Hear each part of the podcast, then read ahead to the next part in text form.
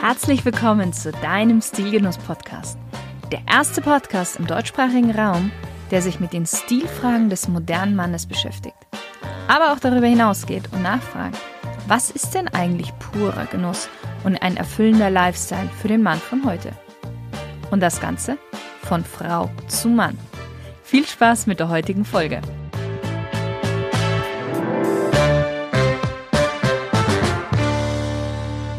Hallo lieber Stilgenusshörer.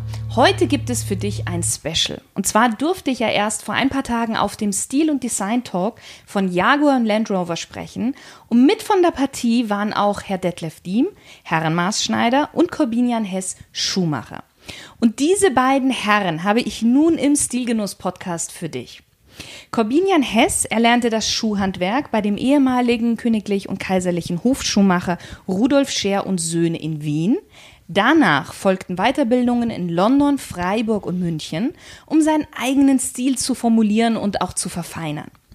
Seit 2017 fertigt er Maßschuhe für Damen und Herren in seiner eigenen Werkstatt in Berlin an.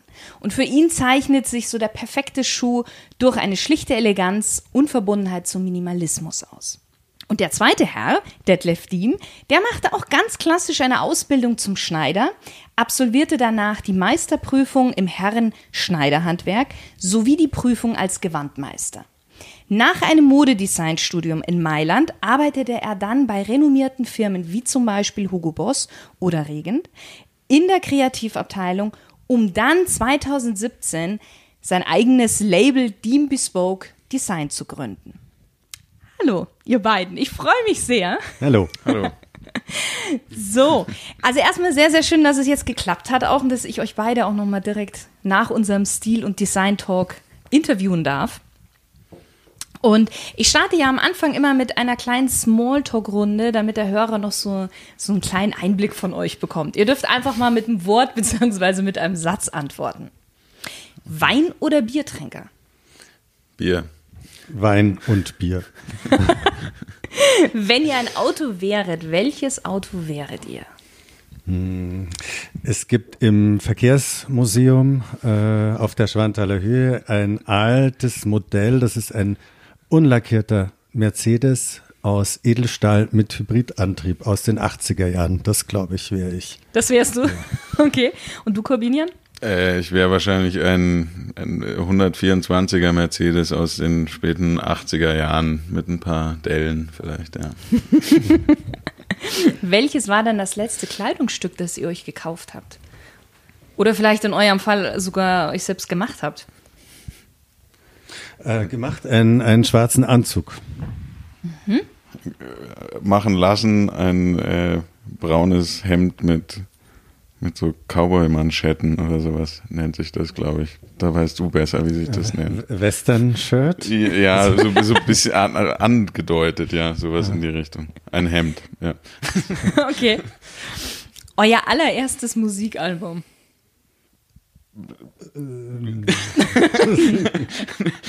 ich glaube, meine erste, ich, ich kann mich ehrlich gesagt, ich glaube, mein erstes Album war absolute Beginner Bambule, würde ich sagen. Ich weiß es aber nicht genau. Ich, ich glaube, das war das Blaue von den Beatles. Mm, mhm. Angeber. Wie kann man denn bei euch beiden am besten Eindruck hinterlassen? Oh, indem man weiß, was man sagt oder den Eindruck vermittelt. Mhm. Also ich glaube, bei mir kann man am meisten Eindruck machen durch gute Sprache. Also ich bin immer beeindruckt von Menschen, die sich gut ausdrücken können. Das ist was, was mich mhm. ja, beeindruckt. Und guter Geruch. Sehr wichtig. Guter Punkt. Ja. Welchen Gegenstand habt ihr denn immer bei euch?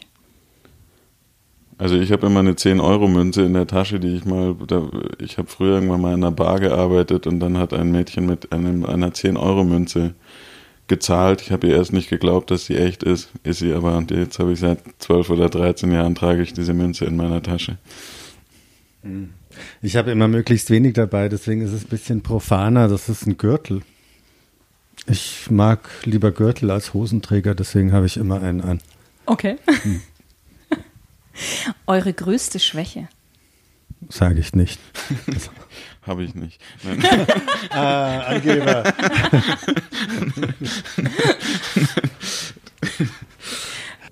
ja, größte Schwäche vielleicht, äh, dass ich am liebsten äh, ähm, mein größter, selber mein größter Kunde wäre. So, falls das eine Schwäche ist. Mhm. Euer schönster Urlaub? Also ich für meinen Teil reise extrem ungern, muss ich sagen. Ich bin immer sehr gerne zu Hause. Deswegen tut mich, mich ein bisschen schwer mit der Spra äh, Frage. Aber vielleicht mein schönster Urlaub war, früher irgendwann mal war ich mit einem Freund in Irland unterwegs. Das schon, mhm. Aber das ist schon sehr lange her. Okay. Das war schön. Ähm, die Hochzeitsreise. Wenn euer Leben ein Buch wäre, welchen Titel hätte denn dieses Buch? Das Buch der Sprüche? Nein, das gibt's schon. ja, das klingt halt äh, schnell so prätentiös, wenn ich jetzt sagen würde, oder ich kann jetzt auch nicht mein Leben schon so weit absehen, ja. dass es zwischen zwei Buchdeckel passen würde. Also ähm, wenn ich kurz ausholen darf, das Schöne am Leben ist ja, dass sich immer was Neues ergibt, dass man sich entwickelt, dass mh, mm, immer wieder neue Perspektiven sich ergeben. Und da wüsste ich jetzt keinen Titel. Also das müsste aber drin sein, denke ich. Was müsste drin sein? Dass es offen ist. So, das ja. offene Buch, meinetwegen. Na, ja. dann haben wir doch einen schönen Titel. Den, den würde ich auch nehmen. Dem schließt du dich bei, oder? Okay. Jetzt vielleicht eine einfache Frage. Wer ist denn für euch die coolste männliche Stilikone aller Zeiten? Ähm, Samuel Beckett. Mhm. Keine Ahnung, also ich habe ich hab nicht so richtig, ein, ein, so, ein, so ein richtiges, äh, so eine Stilikone für mich gibt es nicht wirklich mir würde jetzt, keine Ahnung, irgend sowas Langweiliges wie La Puelcan einfallen oder sowas. Also, den finde ich zumindest lustig. Das ist doch auch schon mal was. Ja, ja, und, und du hattest ja auch gefragt, cool. Also es gibt natürlich sehr viele Stilikonen. Ja.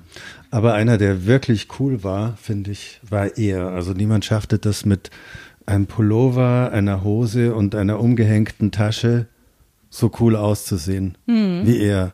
Es gibt natürlich noch andere. Es gibt ähm, natürlich den Großvater von Lapo Elkan, Gianni Agnelli, ja, der so im, ja. im äh, das war sicher der, der inspirierteste äh, Schneiderkunde, den man so kennt. Ähm, nicht umsonst trägt sein Enkel, äh, lässt sich nach genau den gleichen Schnitten seine ja. Anzüge mhm. machen. Gab in Deutschland einen Axel Springer, der wahnsinnig toll, tolle Sachen anhatte, ob man ihn jetzt mochte oder nicht, aber er hatte immer fantastische äh, Maß, äh, maßgeschneiderte Sachen an. Aber wie gesagt, wenn die Frage heißt äh, cool, dann bleibe ich dabei, ja. Mhm. Sehr gut. Jetzt sind wir eigentlich schon mittendrin, du, weil du jetzt schon angefangen hast, auch darüber zu sprechen, Detlef. Was macht denn für euch ein gut angezogener Herr aus? Also Herr ist schon mal äh, ein weiter Wurf. Okay. Ja, das ist, äh, wer möchte sich heute noch als Herr bezeichnen? Dann sagen wir gut angezogener Mann. Ja, nee, aber ich finde das eine ganz interessante Frage. Gut, ja, weil, gut angezogener Mensch vielleicht. Äh, ja, gut angezogener Mensch ist für mich jemand, der sich vorher schon so ein bisschen mit sich selbst beschäftigt hat und sich schon mal überlegt hat, was gut für ihn ist weil gut angezogen heißt ja immer, dass man so die Bequemlichkeit einer gewissen Form zusammenbringt. Ja, und wenn die beiden mhm. Elemente im Lot sind, dann kann man, glaube ich, von einem gut angezogenen Menschen reden. Mhm. Ja, ich denke auch, das Ganze muss einfach ein rundes Bild geben. Also ich meine, es ja. gibt auch Menschen, die sind billigst angezogen oder haben auch irgendwie, was weiß ich, irgendwelche zerrissenen alten Pullover, aber wenn es halt einfach zu diesem Mensch passt, dann finde ich, ist das auch vollkommen in Ordnung. Mhm. Dann sollte der das auch genauso tragen. Ja, ja, und der das auch so ein bisschen genau. zusammenstellen kann ja, und genau. du merkst, da ist schon so eine bisschen ja. Das eine Attention da, dahinter. Mhm. Ja, ja und das muss einfach zum ganzen Menschen passen. Also ich finde, äh, gut anziehen, äh, gut angezogen zu sein, das, äh, am Ende muss man eigentlich den Menschen dafür erstmal kennenlernen, ja. um, das, um das wirklich abschließend sagen zu können. Ja. Schwer und, von einem Foto ja, zu sagen. So. Das stimmt. Und ich denke, dass jetzt, wenn die Frage so präzise gestellt ist, muss die Antwort so offen sein, weil es einfach keine Patentrezepte gibt. Ja, ja, ja. Wann habt ihr denn selber angefangen, euch ja für Stil und für Bekleidung so zu interessieren?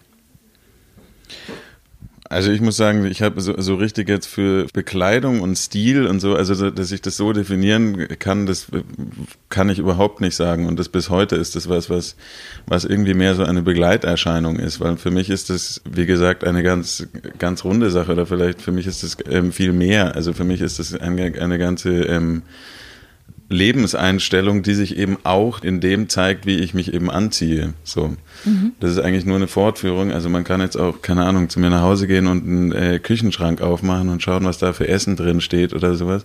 Und das wird irgendwie auch zu dem passen, wie ich mich anziehe. So. Und das ist, von daher ist das eigentlich eine, würde ich das gar nicht so abgrenzen. Also diesen, ja. So. Und das ist was, was ich irgendwie schon immer hab. So, und, und mir waren, mir waren solche Dinge eben schon immer wichtig. Also, dass ich ein bisschen weiß, woher kommt's, was ist es mhm. und so mhm. weiter. Und äh, genau. Also von daher so richtig sagen, ab wann das losging, kann ich nicht so richtig. Mhm. Weil es war irgendwie schon, ja, genau. Auf jeden Fall, wenn es losgeht, denke ich, geht es in der Kindheit los und zwar schon ziemlich früh. Ich denke, also ich sehe es jetzt an meinen Kindern, ich kann mich selbst nicht erinnern, aber mit fünf wussten die schon ziemlich genau, was sie anziehen wollen und vor allem was ja. nicht. Mhm. Ja, genau. Und ähm, ich denke, dass das ja das relativ früh beginnt, mhm. dass man sich äh, wahrscheinlich in dem Moment, wo man sich mit Farben auseinandersetzt, das tun die Kinder ja sehr früh, indem sie malen und basteln und so weiter, aber auch wenn sie anfangen, so in den Spiegel zu schauen mhm. und so dieses Spiegel selbst äh, anfangen wahrzunehmen, ich denke, dass das da eigentlich schon losgeht. Und ab wann war dann jetzt bei dir so der Punkt, Beispiel, oder auch bei dir, Corbinian, wo ihr ja gesagt habt, so, oh, ich möchte irgendwas mit Schuhen machen oder ich möchte eben in, in, ins Schneiderhandwerk gehen? Also bei mir war der Impuls erstmal gar nicht Handwerk, es war mehr so Design oder es war einfach so in der in der jugendlichen Phase, wo man sowieso da hauptberuflich am Rebellieren ist, ähm, war das auch eine Abgrenzung. Also mein mein Zugang zur Kleidung war schon, könnte man sagen, subkulturell. Also es war natürlich auch die, die Ära von Punk damals oder die, die letzten Ausläufer von Punk, was so in New Wave überging. Und dann äh, ging das also wirklich so von der Lederjacke zum Anzug, mhm. Ähm, wie alle das gemacht haben zu der Zeit. Aber ich habe dann auch sehr, sehr experimentelle Sachen angezogen. Dazu ging man ja aus am Samstagabend, um sich ein bisschen ähm, zu präsentieren und das war dann teilweise schon recht extrem. Ja. Und dieses, der Weg zum Handwerk, der kam eigentlich dann später. Aber dann hat es mich nicht mehr losgelassen. Dann hat sie nicht mehr losgelassen. Hm. Mhm.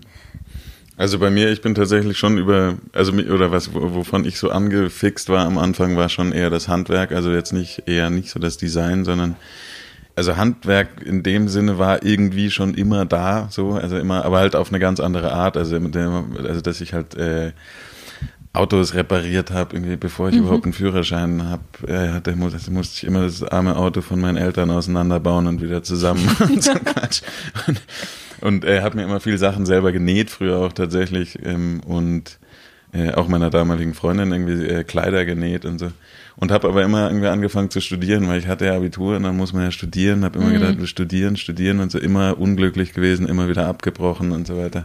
Also insgesamt viermal angefangen zu studieren. Viermal? Und, ja, und immer wieder abgebrochen und äh, wie ich dann zum Handwerk gekommen bin, ist, ist äh, ein Zufall eigentlich gewesen, weil ich habe, ich wollte, nachdem ich das letzte Mal aufgehört hatte zu studieren, wollte ich einen Cowboy-Saloon aufmachen damals. Also so eine, mit so einem langen Tresen, wo man das Bier darüber pfeffert und, und so einer Schwingtür und so weiter.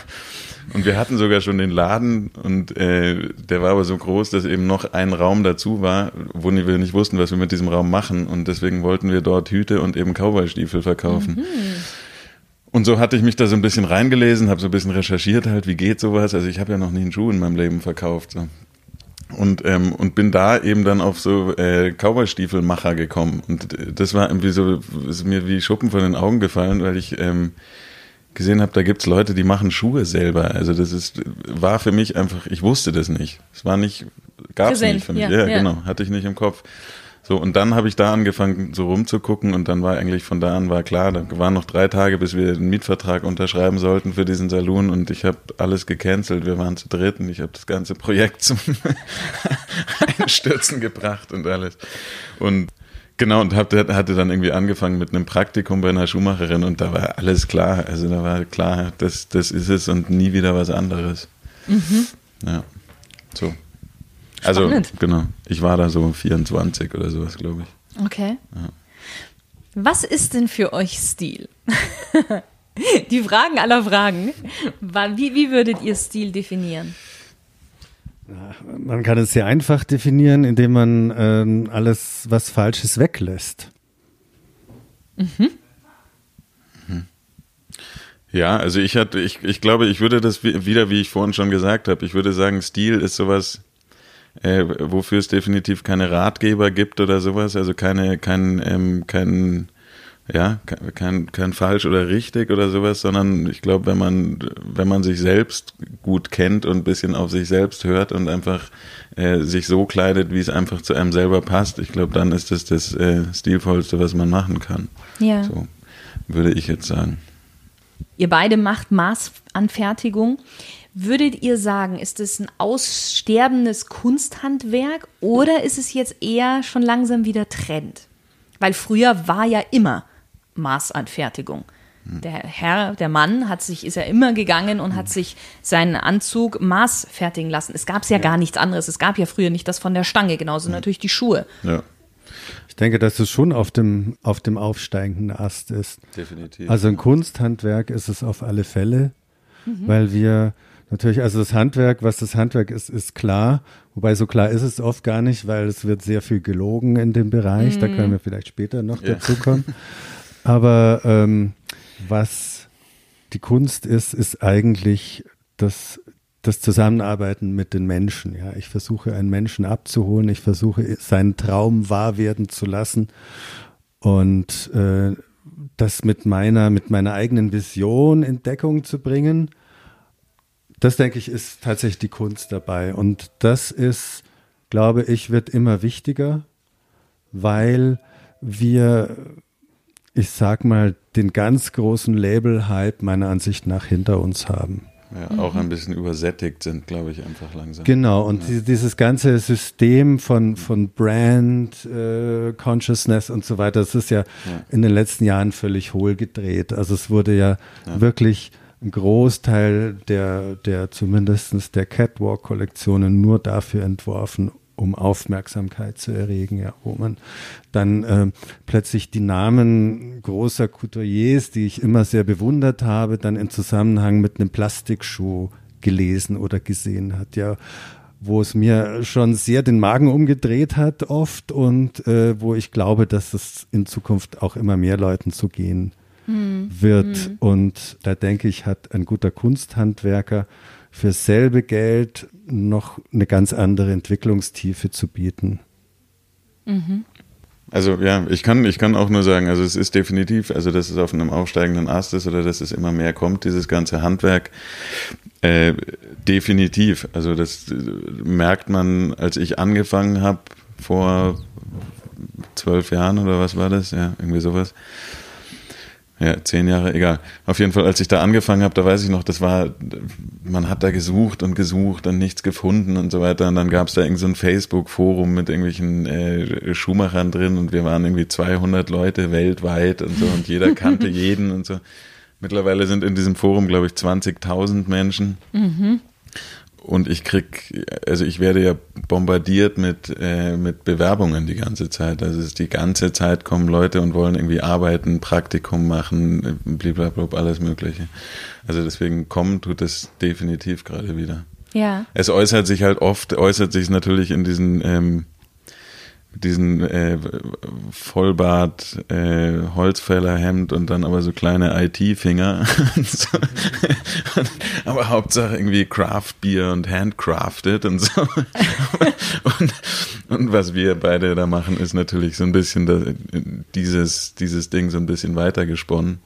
Aber ich meine, nur auch da äußert sich das ja so ein bisschen, ja, dass ja. man irgendwie so eine sich darauf besinnt wieder. Ich denke, was die Gefahr bei diesem Trend ist, und ich denke wirklich, dass einer ist und noch mehr wird, ist, dass halt dann schon wieder sehr viel imitiert wird. Ja, also mhm. Corbini und ich, wir sind jetzt beide Leute, die wirklich bis zum Grunde schürfen, was das Handwerk angeht und uns wirklich ähm, Arbeit machen, die, wo wir gar nicht wissen, ob irgendjemand die honoriert. Ja, Ja. Aber wo wir eigentlich sagen, wenn, dann so und dann nur so, weil sonst sind wir wieder bei so Teilimitationen und das ist eigentlich immer der Anfang vom Ende, ja, wenn es dann aufgeweicht, verwässert wird und Mhm. so weiter. Also das äh, würde ich jedem interessierten mh, potenziellen Kunden schon raten, dass er mal sich so die mh, so das, das, das, die wichtigsten Begriffe von einem Handwerk, das ihn interessiert, wo er vielleicht einsteigen möchte, aneignet,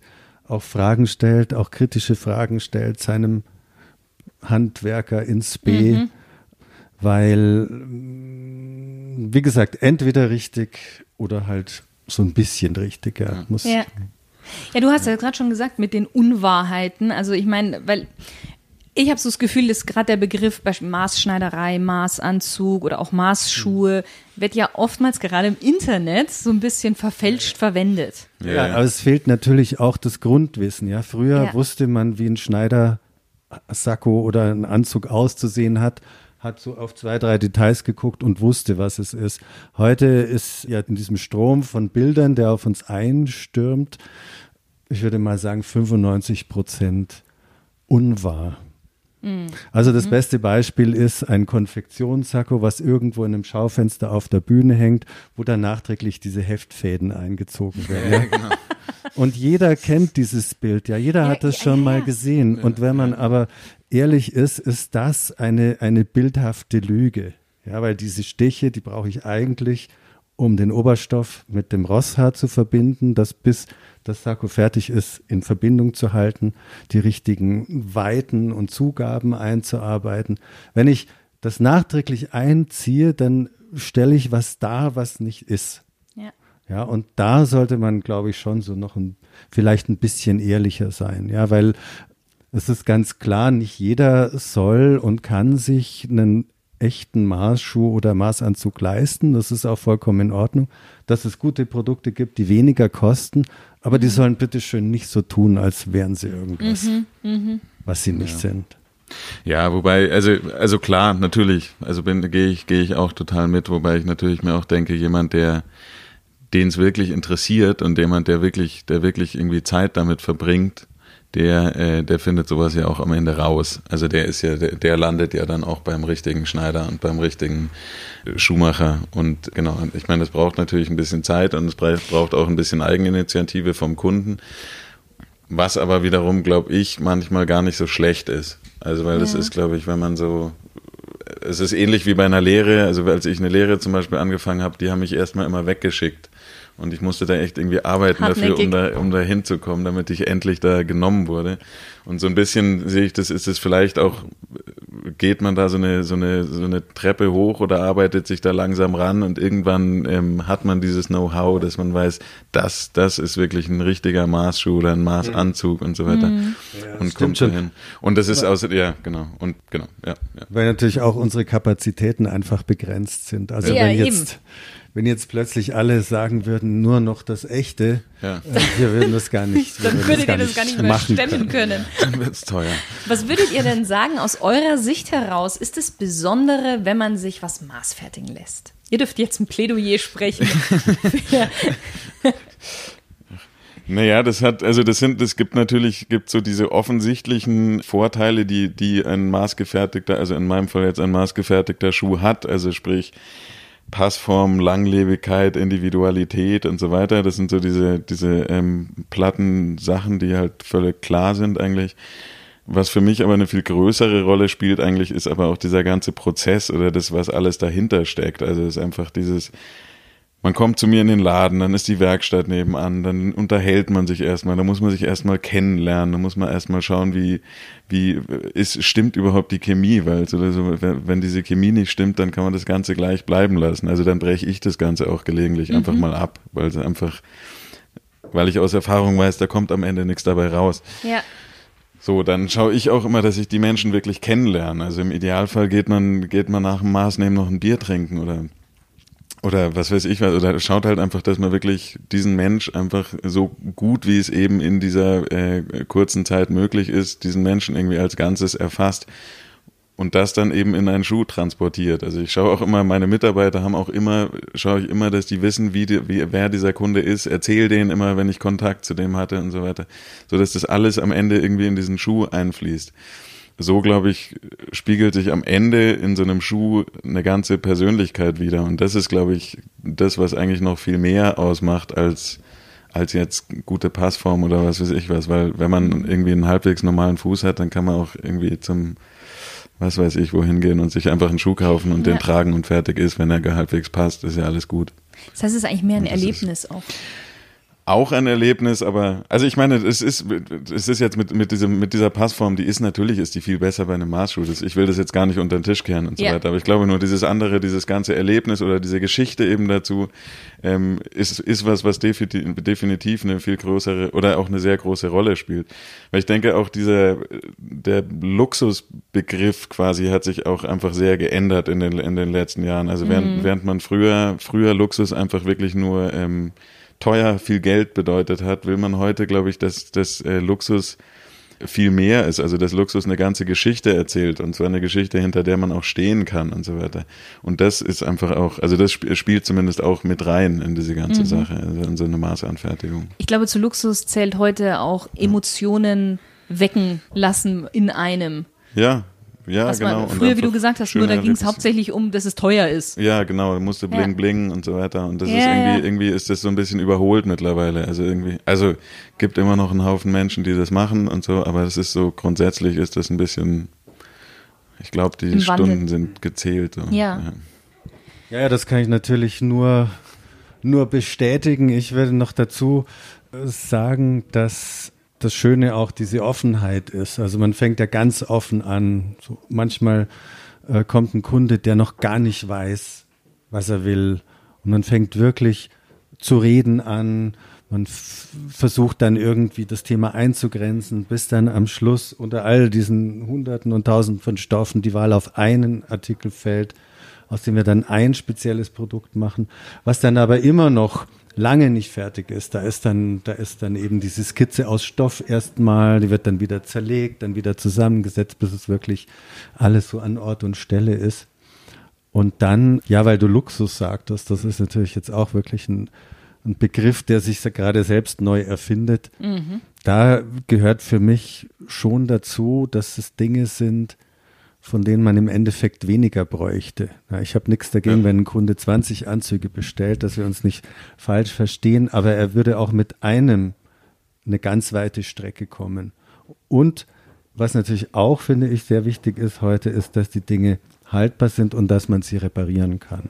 Ja. ja jetzt zum Beispiel hier äh, bei, bei der Reisermanufaktur, wo wir gerade sind, wird zu jedem Hemd Stoff zurückgelegt für ein neues Paar Manschetten und einen neuen Kragen. Sie können nach kann, kann ich bestätigen, habe ich gerade vor drei, Mo äh, drei Monaten oder sowas hier ja. machen lassen mit einem alten Also Sie können nach zehn Jahren kommen und sagen, hier durchgescheuert, bitte neu machen. Ja, ja. und solche Dinge, die gehören, die gehören auf jeden Fall dazu. Ja. Und das ist auch Luxus, würdest du auch sagen, dass man das, das ist Luxus, macht. weil ich sage mal, in jedem, jedes Produkt, das ich habe, ist so werthaltig, dass es für sich alleine so eine Präsenz hat, dass ich davon nicht wahnsinnig viel brauche.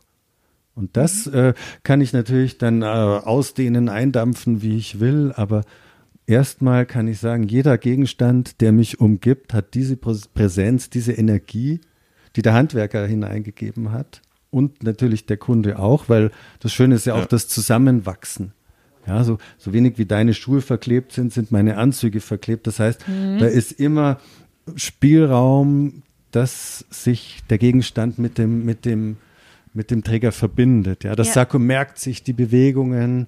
Es wird äh, im Laufe der Zeit immer weicher, der Schuh natürlich ja. genauso. Und das meine ich, ja, das ist, das ist elegant und das ist auch luxuriös.